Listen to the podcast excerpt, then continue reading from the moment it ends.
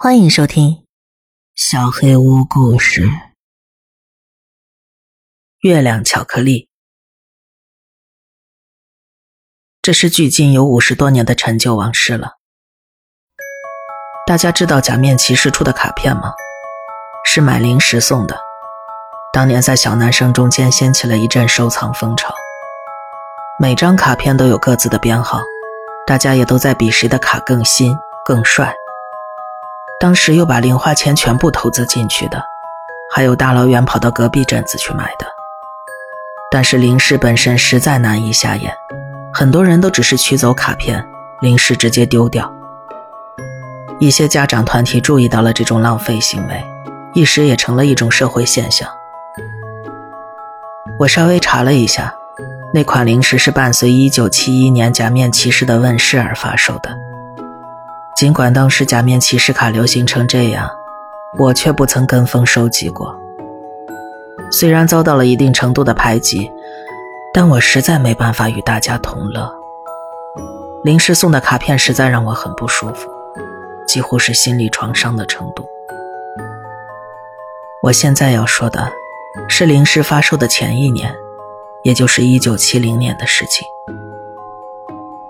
我小学五年级的时候住在川崎市那一带，现在的川崎环境已经好很多了，但那时候位于工业区中央，大小工厂林立，废水排放到整片海都变成了不自然的颜色，还散发着惊人的恶臭。我老家就在那边的商业街上，不过我家不是办厂的，老爸在邮局任职。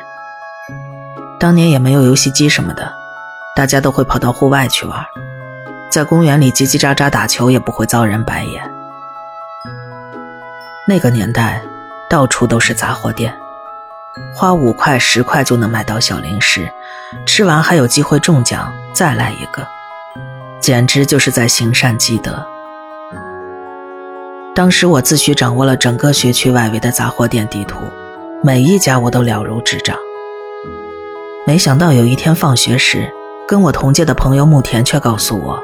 他发现了新的杂货店，怎么可能有我不知道的杂货店？真的有，要不我现在就带你过去。于是我们背着书包出发了，离开平时的放学路线，走上运河的桥，我们来到了拥挤的工厂街，耳之所及全都是锵锵锵、哐哐哐的嘈杂声。这种地方怎么可能有杂货店呢？小孩根本不会来这儿，我忍不住抱怨着。牧田却只管大步流星的走在前头，钻进了充满金属和化学品药味的小路。我猜路两旁的工厂大概是做电镀焊接之类的吧。就是那间。牧田指着一个写着“某某发动机”的广告牌。这根本不是杂货店呐。那是一座看起来像是部队宿舍一样的建筑，当年还是有不少人家会建成这样的。店面本身并不大，大概只有四扇门那么宽，地面也是水泥的。看上去有三分之二的面积是工厂，堆积着各种零件和工具，还有一台半辆汽车大小的机器。而在店的右侧墙边，确实陈列了一些小零食。腌渍鱿鱼、麦麸饼、抽签游戏什么的，全是每家店都有在卖的东西。哎，超失望的！走了半个小时就给我看这个。不不不，这里有超强零食哦。说着，木田转向蹲在机器旁的大人：“我又来了，买月亮巧克力。”那人转过头，脸上戴的金属面具吓了我一跳。那时候我还不懂，后来才知道，那是焊接的时候防止被火花喷溅的护具。那个人站起身，却比小学五年级的我们高不了多少。好的，他的声音很浑浊。然后他打开了一个摆在架子上的金属罐子。我要两个月亮巧克力。慕田递过去四十块。那人从罐子里拿出两个银色包装、大概十公分左右的零食，交给了慕田。这个真的超好吃，我不会骗你的，你买就对了。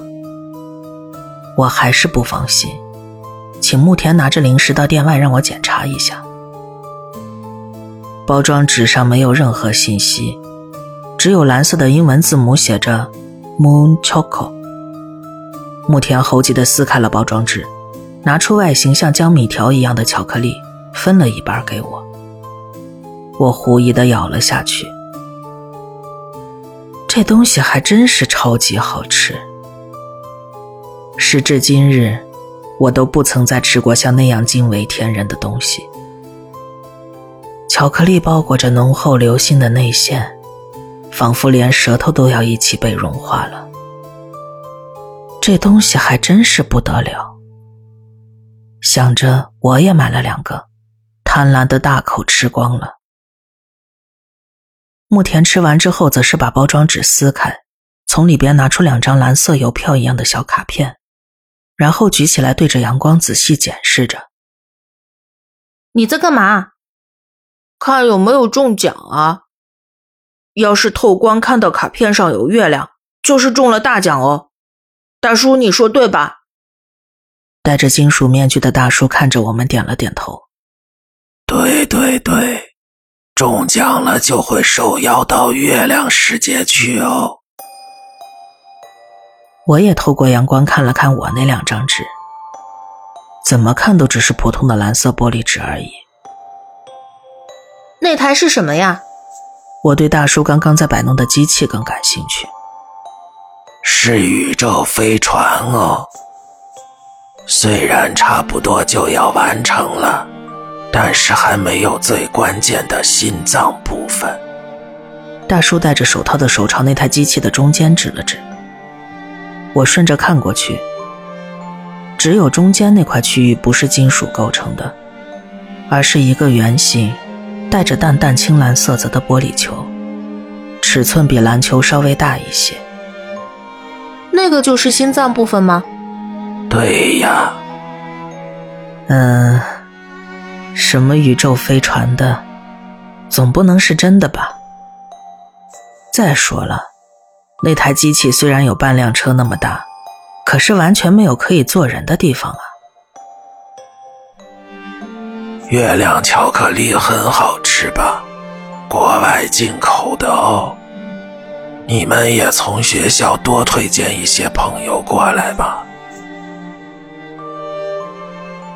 回家路上，我还在跟慕田兴奋地讨论着，那个巧克力怎么那么好吃啊？应该真的是外国进口的。我们约好明天开始每天都要来买，当然还要带着一堆朋友一起来。第二天，我跟慕田拉了两个人一起，每个人一口气买了三个，当然也是全场一致好评，大家纷纷表示。只要还能拿到零花钱，就会一直来买。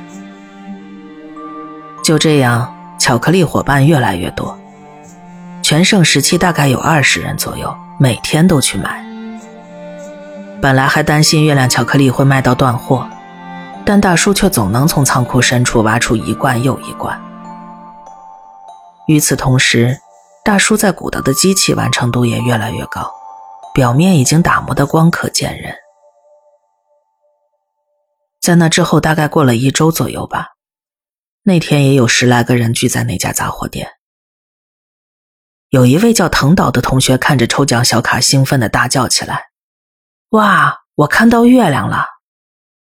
让我看看。我在他旁边一把抢了过来。但是怎么看，那也只是张普通的蓝色玻璃纸而已。我正打算质问藤岛干嘛撒谎，却听到大叔问他。同学，月亮上的景色是什么样子的？藤岛则信心满满的回答：“有美国国旗，是阿波罗号登陆月球的样子。”嗯，中奖了哦！大叔说着，拿纸笔记下了藤岛的名字和地址，好像后续会把奖品直接送到他家的样子。然而，就在第二天早上五点左右，天还没有完全亮起，藤岛在离他家有段距离的万安道路上被车撞死了。肇事逃逸的似乎是辆大卡车，据说藤岛整个人都被撞得四分五裂。听老爸说，虽然没有目击证人，但是经过那边的大型车辆不难查，嫌犯应该很快就会落网吧。当时听班主任宣布藤岛的死讯，全班都非常震惊。然而，当天放学后，大家还是聚了一堆，往那家杂货店出发了。简直就像月亮巧克力成瘾了一样。只是到了那边，却发现店门紧闭，玻璃门上贴了一张黑色公告纸：“我们停业了，非常抱歉。”比起藤岛去世的消息，再也吃不到月亮巧克力这件事情。似乎让在场的人更受打击。果然，大家都像是瘾君子一样了。此外，藤岛去世之后迟迟没有举办葬礼，据说是因为遗体最关键的头部一直没有找到。葬礼整整拖延了五天才办，同班的我当然也有出席参加。打那之后，我还是无法忘记月亮巧克力。每天都会去杂货店看看，但它再也没有开过。过了得有十天，我决定最后再去确认一次。如果还没有，就真的放弃了。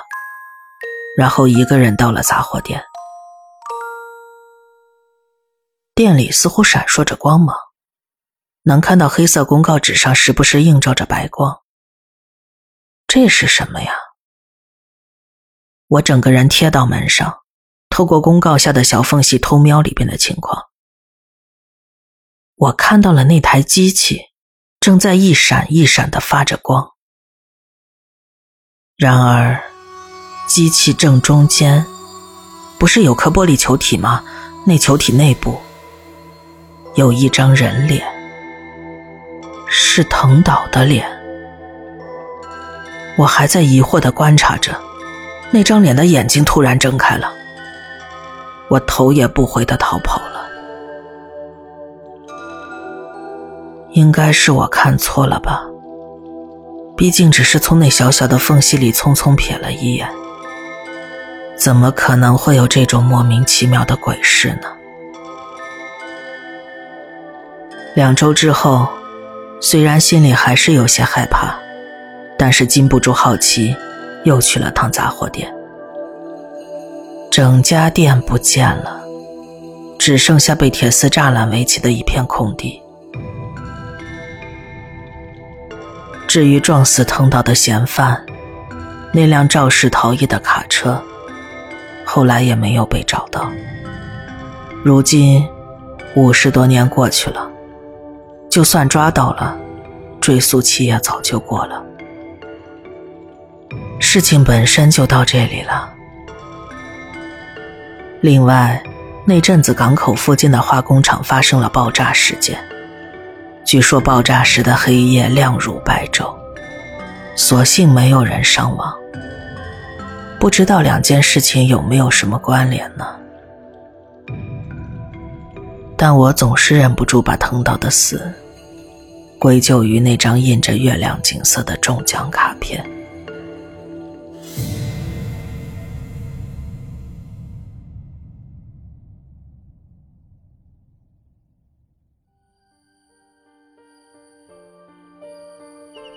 本期小黑屋故事就到这里。如果你做噩梦的话，没有关系，我会来把它吃掉的。我是小黑屋的墨，那我们梦里再见了。